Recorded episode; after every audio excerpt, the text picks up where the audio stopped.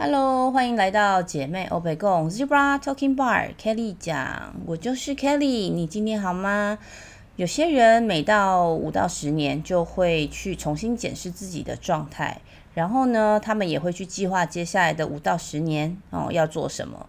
我觉得是一个蛮好的练习。不过我自己没有没有这样的计划啦，就不是一直在计划这样子的事情的人。毕竟有很多的事情我们计划不来。不过，我觉得最重要的是，每一个人都应该要清楚知道自己前进的意义是什么，也就是自己生命的意义。之前我有提过，可能大家还是会觉得哇，听到有点沉重，有点哲学，有点复杂。但是我会一直提，就是因为这是真的非常重要的，这会让我们自己在不同的状态下，比如说在人生的转弯处，又或者是在自己的里程碑转换的时候。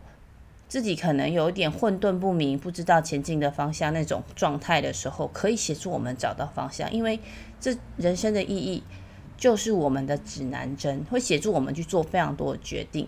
那今天想要跟大家分享我平常会看的或者是会读的东西，也就是那些年的毕业演说。我相信这些激励人心的演说啊，除了在当下给毕业生一些鼓励。其实更多的也是带给在不同阶段遇到不同挑战或者是困惑时的我们一盏指路灯。所以我在准备这集的时候啊，我忽然间想到，诶，我怎么会喜欢听演讲啊？是什么时候开始的？毕竟我这么的不是很上进的念书。其实好像就是我大学的时候，我们学校常常会有很多名人分享，像是我记得的啦，你是幽默高手吗？这个作者戴承志，戴承志老师，他现在应该已经是华人圈里面激励大，就就是成为激励大师了，还是大前辈之类的。然后还有前华航总经理宗才仪，那时候我见到他，真的就是觉得哇，一个女生要在相对职场里都是男生的状况下面去生存，而且以前的呃环境比较更封闭一些，我觉得他应该要非常的厉害。然后我在大讲堂，就我们学校大讲堂看到他的时候呢，他就穿着套装，笑容满盈，不疾不徐，态度非常的谦逊，我非常的佩服他。还有很多其他的名人，我觉得都让我受益良多。然后记得我们每次到演讲的时间，我跟我的室友都会非常的期待，期待可以从这些前辈身上学习，获得更多的智慧跟知识，就是一段非常开心的时间。那也因为这样子，我三到四年的习惯吧，出了社会我就开始去找一些免费的讲座，像是天下远见文化或者是很多的金融机构，他们都会举行各种有趣的分享活动，所以只要时间允许的话，我都会尽可能去参加。不过因为我刚开始出社会的时候，我的收入不多，如果需要搭车到比较远的市区去听讲座，因为来回嘛，我都还得尽量省吃俭用，因为。搭车的费用没有在我的预算里面，我必须要从我的餐费去省出来。总之，我是非常享受，就是听演讲，很享受这些学习。我也会很期待每一次在不同的讲座里面去获得一些满足感。后来呢，有了网络，就知道哇，美国大学有所谓的毕业演说，我就开了眼界啦，就觉得哇，这些忠告真的非常受用。当然，我相信如果我在毕业的时候听，我可能没有慧根，所以也听不懂。我自己觉得我是出社会之后才比较开窍，就是才知道自己每天在做什么。不然我觉得过去好像就活在一团那种烟雾里面，不太知道自己在做什么。然后就是长辈啊、师长这些期待，他们就跟你讲你应该做什么，然后我就跟着做，是不是很扯？我后来自己发现的时候，也觉得自己好扯哦，或者是小时候很多东西是不了解的。但好在就是上天有眷顾我。我目前就是活得还算不错，我身边呢也不断有非常多的贵人去提携我跟照顾我，所以呢，我今天就整理了一些我觉得蛮好的一些毕业演说的一些重点摘要，又或者是佳句。我很喜欢佳句，是因为它很言简意赅。我自己就是话很多的人，所以很多时候我跟朋友说话都会换话题，然后讲到自己忘记重点是什么。好啦，那如果你是第一次听到我 podcast 的朋友，这个频道是我自己对生活、健康、家庭主妇、熟女话题跟职场五十三的分享。若是在 podcast 另一端的你也想要一起交流，或者是分享一些有趣好玩的话题，也可以留言给我。喜欢我 podcast 的话，也希望你能在 Apple Podcast 给我五星评价，我会非常感谢你的。那我们今天就开始吧。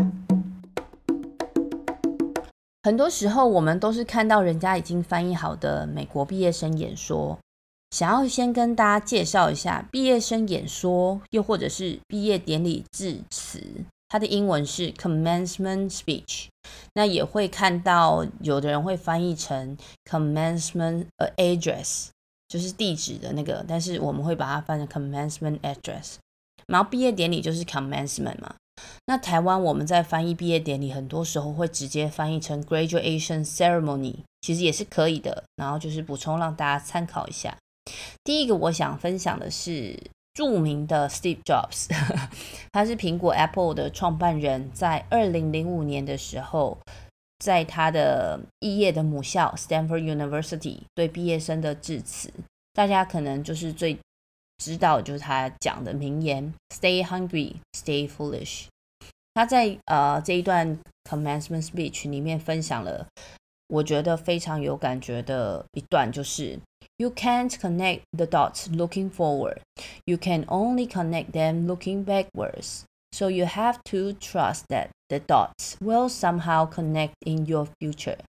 就是过去所发生的点滴，终将在未来串接起来，包括勇气，包括命运、缘分，都会给你信心，朝你的理想迈进。即使带你就是离开、远离，嗯，传统的道路，也是让你与众不同的原因。我们过去啊，在看呃呃毕业生的时候，他们对未来都有无限的想象。但是我们其实不知道，我们做了这个决定之后会变成如何。所以呢，只有往回看的时候，你才会知道啊，我这些东西累积了，所以我才会变成现在这样。我在做职涯教练服务的时候，就有非常多这样子的经验，因为很多的年轻朋友就会去好奇说，诶，我到底是怎么样累积自己的经验的？那其实大家都会觉得，哦，我很想要改变。可能我念了这个系，我想要换去做另外一个系的工作，可是会因为这些传统思维，或者是别人期待你应该要怎么样，你就会不敢做你想要做的决定。像是我讲的，害怕转换跑道，然后又或者有一些人会就是得要在职业发展这些追求，或者是选择跟家庭孩子为重心之间去做一个。呃，拔河，又有的人是会疑惑，诶，我自己是不是应该出国念书，或者是出国工作？就是如何去评估生命中带来的各种机会，其实或多或少都会带来一些自我怀疑，或者是对自己感到一些疑惑。那有一些人会因为这些未知的状况而感到紧张，或者是焦虑。所以我自己也是一路这样走过来，会满怀期待的，希望自己可以做好。做到最好的决定，但是我却其实就是常常没有信心啊，舍不得我自己已经投入的这些成本，又或者是害怕自己做完决定之后后悔，好像我可能之前没有想清楚一样。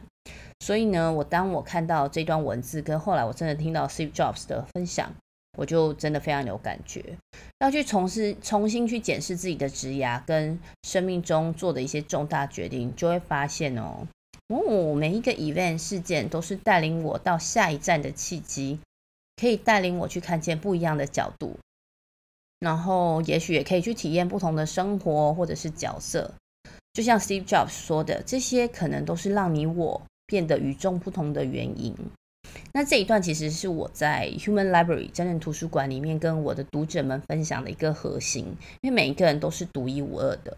如果你还不知道什么是真人图书馆啊，可以往回找一下集数，应该是在第九集左右吧。因为我的工作转换的各种经验，就是让我从不同的工作啦、不同的公司、不同的产业来体验这个世界。这些对于就是相对比较传统的主管来说，他会觉得，哎，这个人好像非常不稳定、不忠诚。但是又对其他的主管来说，他们就会觉得，嗯，你可以带来不同的角度、不同的想法来激荡各种创新的可能。所以呢，我也很多时候是参与许多那个创新的专案，那这些就会成为我的养分，滋养我，成为现在的我，才会有这么多话跟大家说，然后可以开这个 podcast。我自己觉得非常的幸运，也很奇妙啦。那 Steve Jobs 也分享啊。You've got to find what you love, and that is as true for work as it is for your lovers. Your work is going to fill a large part of your life, and the only way to be truly satisfied is to do what you believe is great work. 我以前在当工程师的时候，我都会跟别人说，工程师是世界上最棒的工作。我做行销的时候，我也觉得行销是全世界最棒的工作。 我做 PM 的时候也觉得，嗯，PM 是全世界最棒的工作。不管我在做什么，我都会觉得那是全世界最好的。所以呢，Steve Jobs 他讲的意思其实就是你必须找到你所爱的东西。这不管是对你的工作还是你爱的人都是一样的哦。未来我们每一个人都会被工具呃工作占据非常呃就生活里面的非常大的一部分。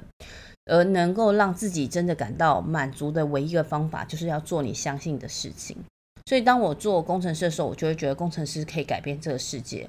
我当行销的时候，我会觉得行销是真的可以把产品推到呃客户端，让他们真的理解这个商品可以带给你的所有的好处，让你认识这个产品。我当 PM 的时候，我会觉得我会做出最适合我的呃目标族群最棒的商商品这样子。所以，我会觉得这个。东西真的非常非常的重要，所以我非常认同。我以前其实一直以为我是因为喜欢，就是需要钱，然后没办法就认份的工作，一个工作狂。但后来我每次在转换工作之后，其实我发现我其实是喜欢这个工作，每一个工作带给我的满足感，所以我才会不间断的去做，然后还会做到过劳，然后昏倒这样。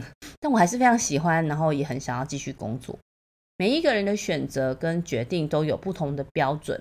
也会有不同的诉求，有一些人可能需要花多一点点的时间去尝试，才能知道，哎，我喜欢什么？我觉得也很好，就是花多一点时间嘛。但是像 Steve Jobs 讲的，And the only way to do great work is to love what you do. If you haven't found it yet, keep looking and don't settle.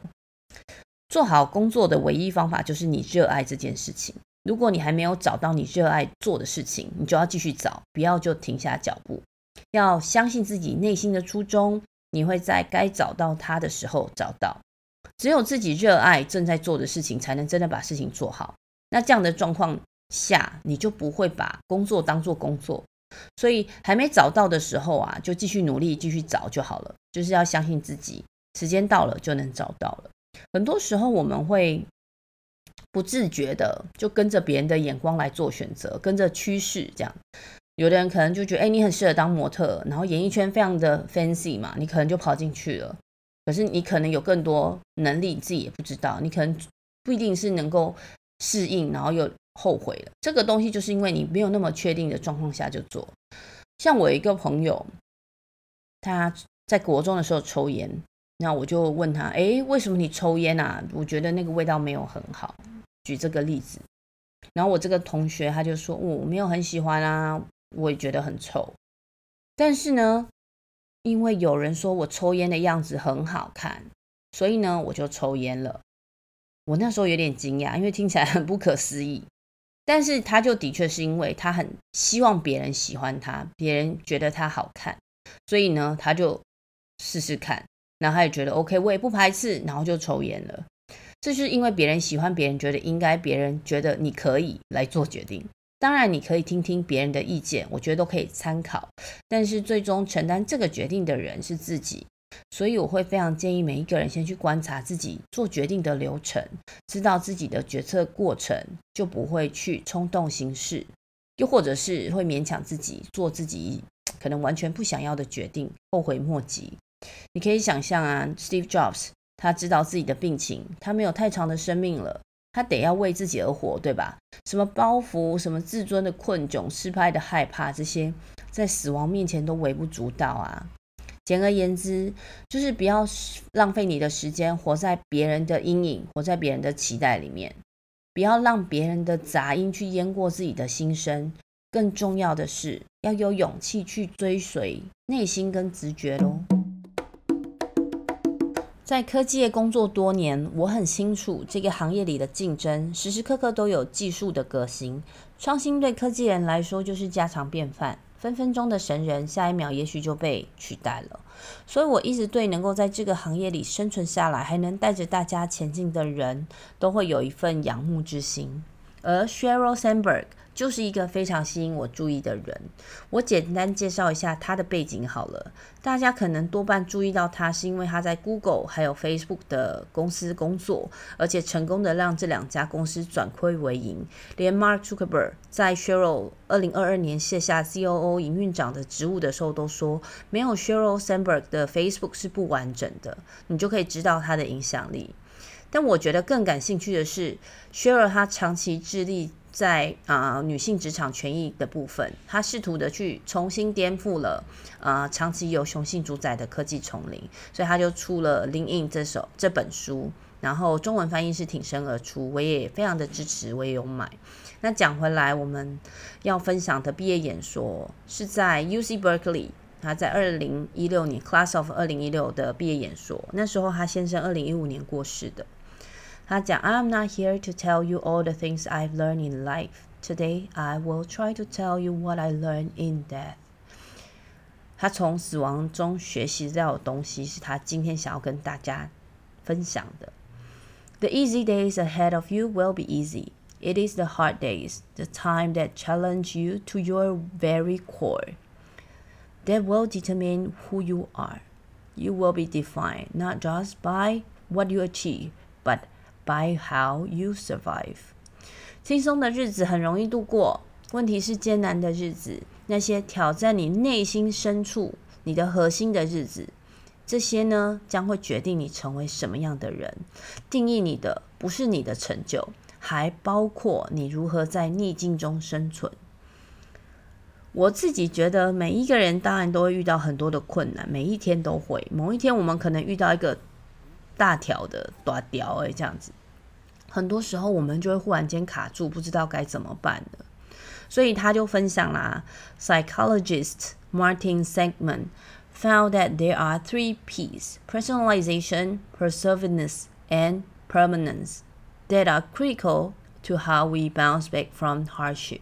The seeds of resilience are planted in the way we process the negative. The negative events in our lives。他举例， 他用这个三个 P，就心理学家 Martin 讲的话，三个 P 是个人化、普遍性跟永久性，因为这是我们从伤痛中复恢复的一个关键。我觉得这个 resilience 非常重要，就是恢复的能力。那这个恢复的种子会播种于我们人生中所经历的负面的事件。他从第一个 P 开始讲，呃，个人化。我们这些就是遇到这些呃艰难的时候，我们很多时候呢都会觉得哇，这是我的问题，一切是我自己的错哦，personalization 就觉得是我自己的问题，所以你就会卡在那边无法恢复哦，这个东西是非常呃 critical 的。第二个 P 呢是普遍性哦，你就会相信说哦，这件事情会影响我所有的事情，就比如说我跌倒了哦，我可能全身都受伤了这样子。就是会把它变得呃广泛了。那第三个就是永久性 （permanence），就会觉得哇，这件事情会永远都在那边，会永远的伤疤，它绝对不会好。所以呢，他就跟大家讲，他今年新年的计划其实就是每天晚上睡觉前要写下三个喜悦的时刻。记得我之前写的那个写日记的习惯吗？就当我们在遇遇到自己人生卡关，或在遇到自己很不舒服、啊、不不悠闲、呃不闲适的状态下，甚至你可能会觉得自己很 down、很低落的时候，我们可以用一些方法来协助自己。所以 Sheryl 就写了，他是每天晚上写下三个喜悦的时刻，它是一个非常的简单的一个练习哦。但是重点是什么？他知道恢复的能力这件事情是非常重要的，所以他会告诉大家，这三个 P 都是我们自己对恢复的一个呃误解。我们在讲的 resilience 是你要有能力去转换你现在的一个状态。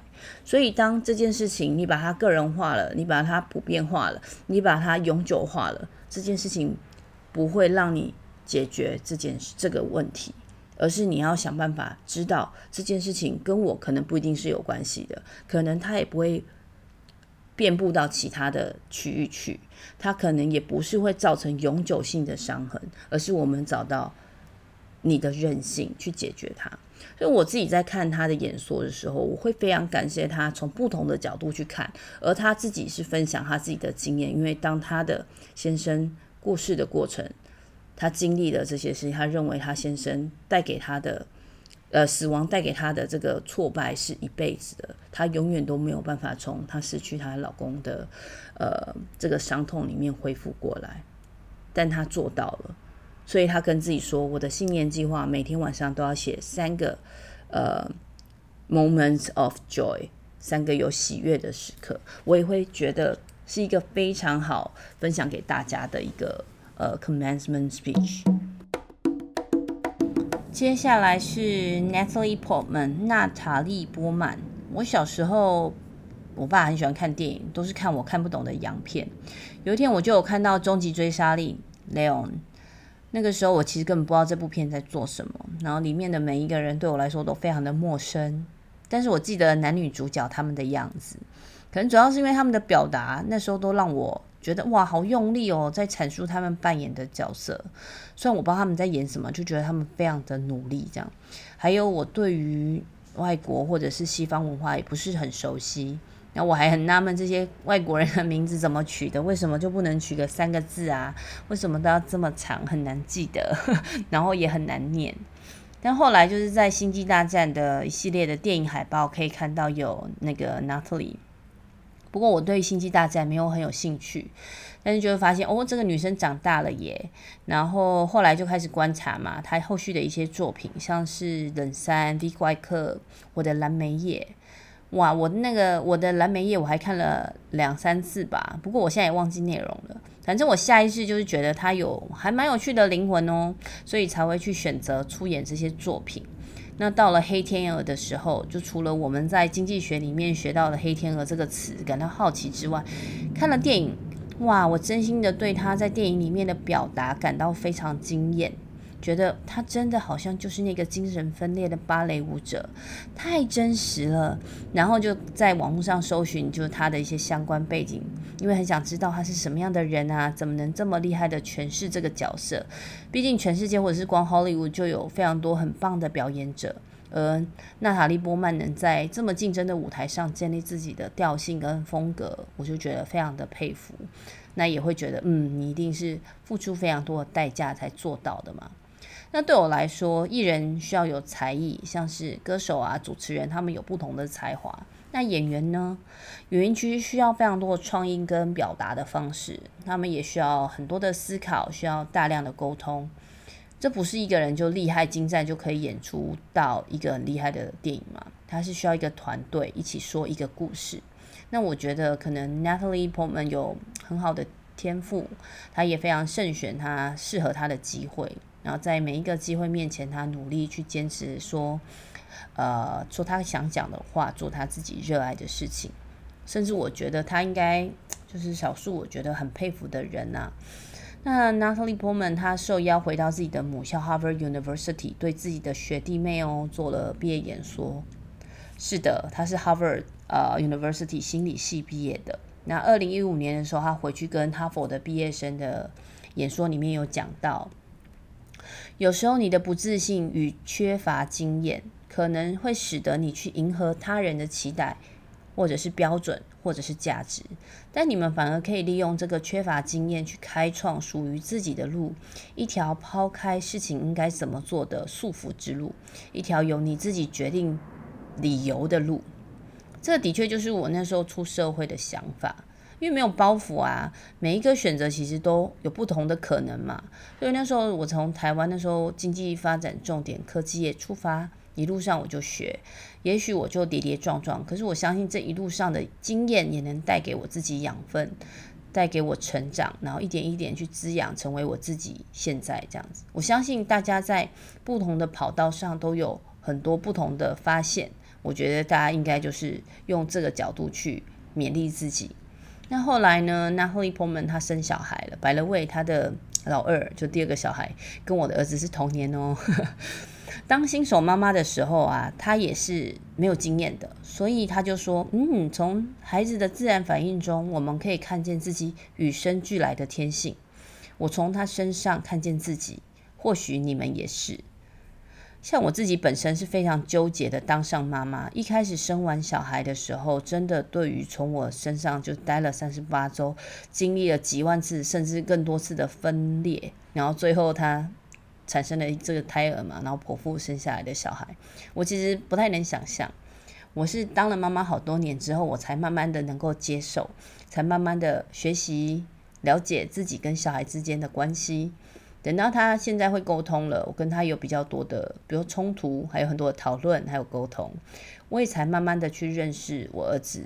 然后也可以看见自己，因为我非常认同 n a f l i 说的，我从我的儿子身上看见我自己，就像一片镜子一样。但我同时也不断的跟自己说，小孩有他与生俱来的天赋，也有他的个性跟性格，他会成就独一无二的他，就像是小王子一样。另外一个，我觉得大家可能都在求职的路上会经历的冒牌者症候群。那所以也提到，他当初进 Harvard 的时候，也曾经觉得自己好像没有其他人优秀，对自己感到怀疑。就像是很多人求职的时候会把自己讲得很好，但实际就任的时候可能能力还不到位，所以用。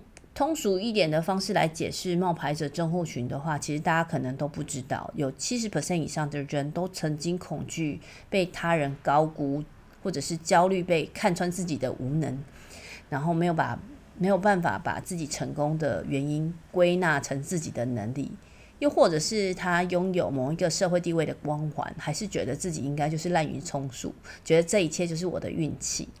因为其实再多的成绩、证照、各种证据证明呢，他们其实有这个能力，他们还是觉得自己好像是骗子，不值得成功。这个就是冒牌者症候群。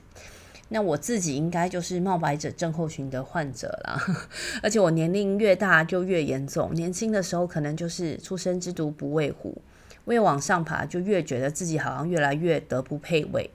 我现在如果重新去定义自己，其实每一个人都有自己的人生观。有些人终其一生都在寻找自我价值，寻找生命的意义。在这个过程中，其实就会不断的成长跟进步。像是纳赫里他提到他大二的黑暗期，他之前就是做完就好的那种态度，到把事情做到最好的那种态度。有时候我们会很拘泥于结果，哦，就是觉得做好就好。但其实真正有趣的是过程哦。那赫里波曼也经历这一些，就是冒牌者真空群的一个过程。从外人眼中看到，他也已经是非常优秀的演员，他也拿过各种的大奖，获得很多的肯定。但经过这些年，他也不断的学习跟进步，累积自己的能力。他发现，又或者是他觉察到了，哦，他终于能够面对自己，因为他热爱他所做的事情，这是他自己选择当演员最好的理由。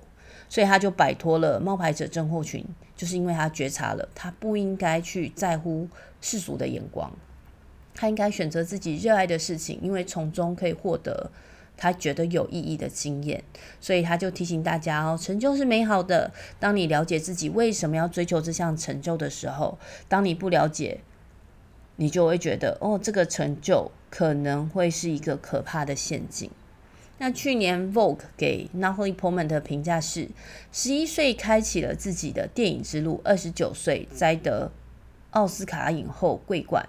今年的 Natalie Portman 已经四十一岁，在长达三十年的荧幕时间轴上，她一直都用自己的方式告诉自己：幸运与努力是同等重要。古典脆弱的精致面背后，更摄人心魂的是她内心坚毅之美。跟大家分享，也共勉之哦。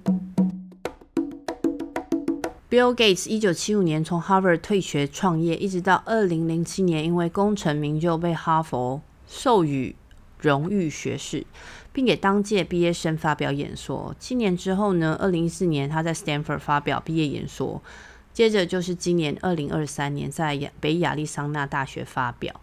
他其实都有一直在呼吁年轻学子，像是每年都有必读书单啊。那在他的二零零七年的演说，他去鼓励小呃学生去勇于追求呃自己不敢想的事情，如何将自己有的资源发挥最大的作用，从复杂的世界中找到解决方法，永远不要停止思考和行动，不要让这个世界的复杂阻碍你的前进，尽早开始为世界的不公平做努力。这几句话其实都很像是职涯发展或者是生涯发展教练会说的台词，因为这些就是很基本的道理。但是要能够理解哦，很多人都会宁愿自己就是尝试过后，他才能真的想通。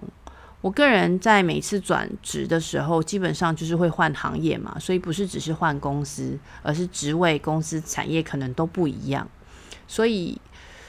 我看到 Bill Gates 在北亚利桑那大学发表的演说，就觉得，嗯，你现在可能面临巨大的压力，觉得需要对你的职业生涯做出正确的决定。你可能会觉得这些决定将永久的影响你，但其实不会。当我们面对选择的时候啊，我们总是会把自己放在那个悬崖上，又或者是放在十字路口上，好像一转向啊，就再也走不回去了。